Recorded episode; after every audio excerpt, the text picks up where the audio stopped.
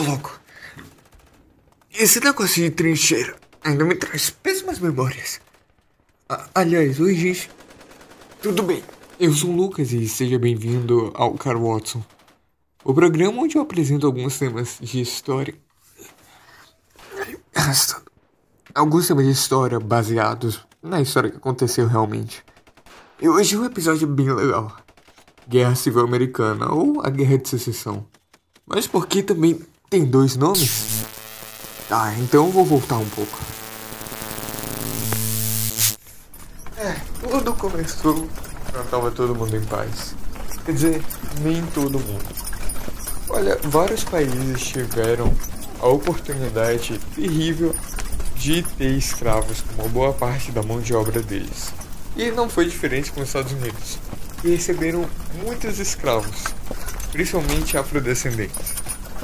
Ah, mas o por que, que isso importa para uma guerra?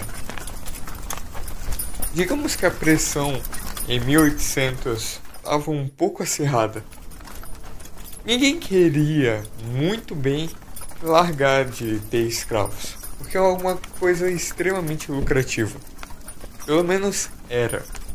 Até que acabaram tendo algumas revoltas abolicionistas e pessoas que realmente lutaram pelos direitos de pessoas negras, seja lá onde elas estivessem.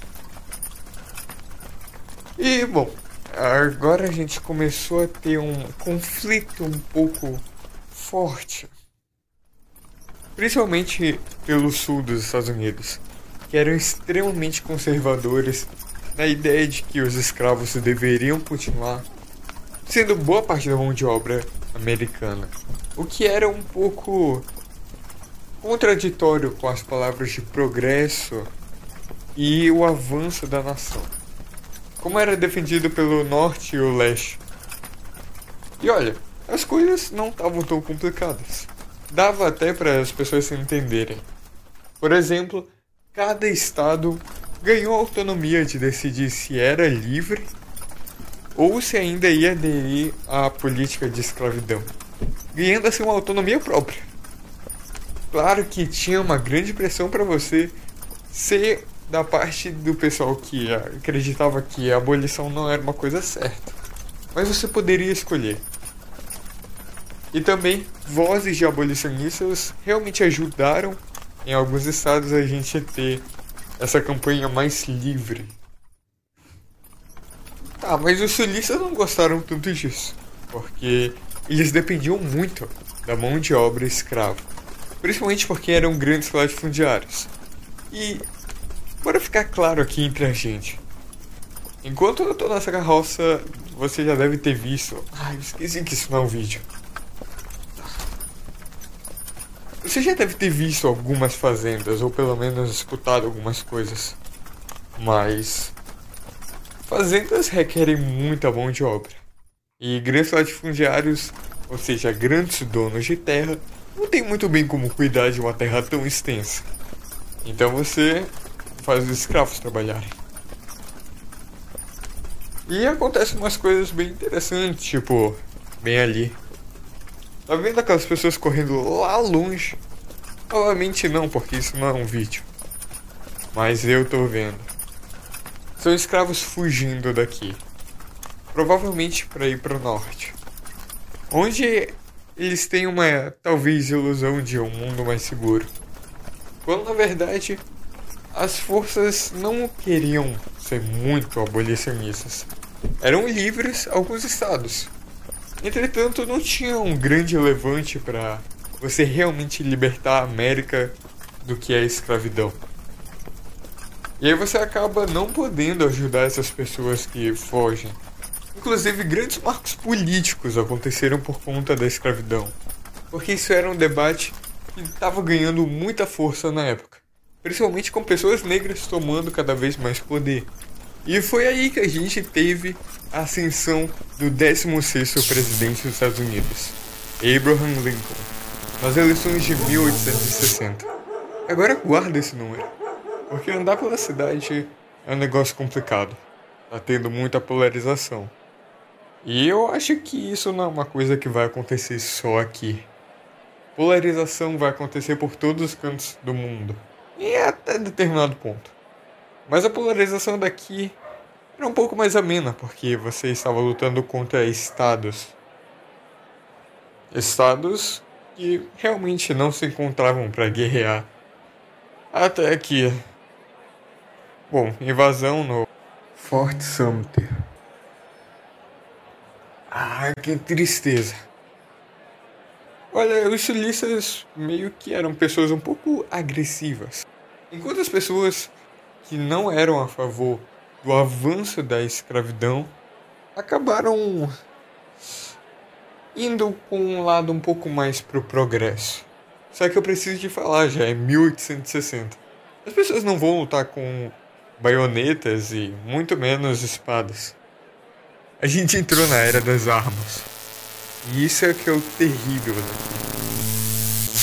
Ah, agora você já sabe o porquê que eu tô numa trincheira. As coisas são complicadas. Muitas pessoas vão morrer de fome, doença e todo tipo de coisa que pode acontecer num conflito desse. Mas o terror mesmo são as invenções. Metralhadoras são uma péssima coisa. E daí você vem com a ideia de trincheiras. Literalmente valas na terra para você não ser tão facilmente visto. Ai, ainda bem que eu abaixei. Talvez se eu for pela floresta. Olha, vocês têm que valorizar o quanto eu trabalho aqui e arrisco minha vida. E olha que eu nem deveria estar fazendo isso. Estranhamente eu recebi uma mensagem. Acho que hoje chegou uma tal de mensagem que ia ser o dia infinito. Loucura. Deve ser news. Quer dizer, certeza. Eu nem recebo mensagem no celular. É, mas olha já era que eu tava. Ah tá, eu tô me arriscando aqui, arriscando totalmente a minha vida. E a qualquer momento pode aparecer um confederado e achar que eu sou parte da União. E aí já era para o seu apresentador, viajante do tempo eu ainda preciso fazer algumas piadas e confundir as pessoas para se viajantes do tempo existem ou não. Eu já vou levar uma câmera para um ringue de boxe, mas isso é uma história para outro dia. Tipo aquela vez onde eu fiquei na asa de um avião e. Seu, o Mothman não é uma coisa que eu almejei, mas. aconteceu. E quer saber? Eu gosto muito de produzir esse episódio para vocês, mas eu tenho que voltar. E compartilha para alguém que você acha que gosta disso. Tá, tá, mas eu tô enrolando, então bora para onde esse conflito realmente aconteceu. Tiveram vários cercos extremamente mortais. 1861 foi quando começou. 1865 foi o ápice da loucura. Nesse espaço de tempo, as pessoas morreram. E muitas pessoas morreram aqui. E eu não preciso falar que os estados que eram contra o abolicionismo acabaram perdendo. Isso porque eles dependiam muito da venda e exportação de algumas mercadorias, que poderia ser facilmente manipulado pelo norte. E depois de vários cercos muito sangrentos, sulistas perderam mas na verdade todo mundo perdeu, com estimados números em 900 mil mortes. Foi um banho de sangue. Tudo isso em um país. Mas que hoje representa uma parcela grande da história americana.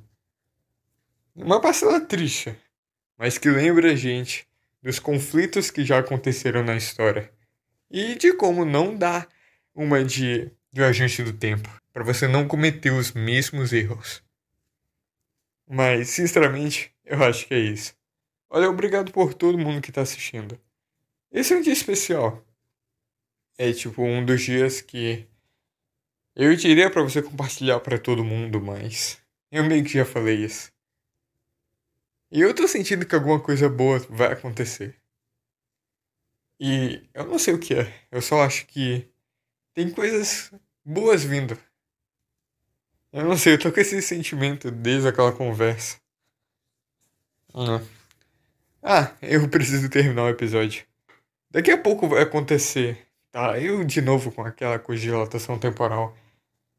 Daqui a um tempo vai acontecer a grande comemoração. Aparentemente a gente não sabe se anomalias vão voltar. Porque a gente não viu nenhuma. Já fazem semanas.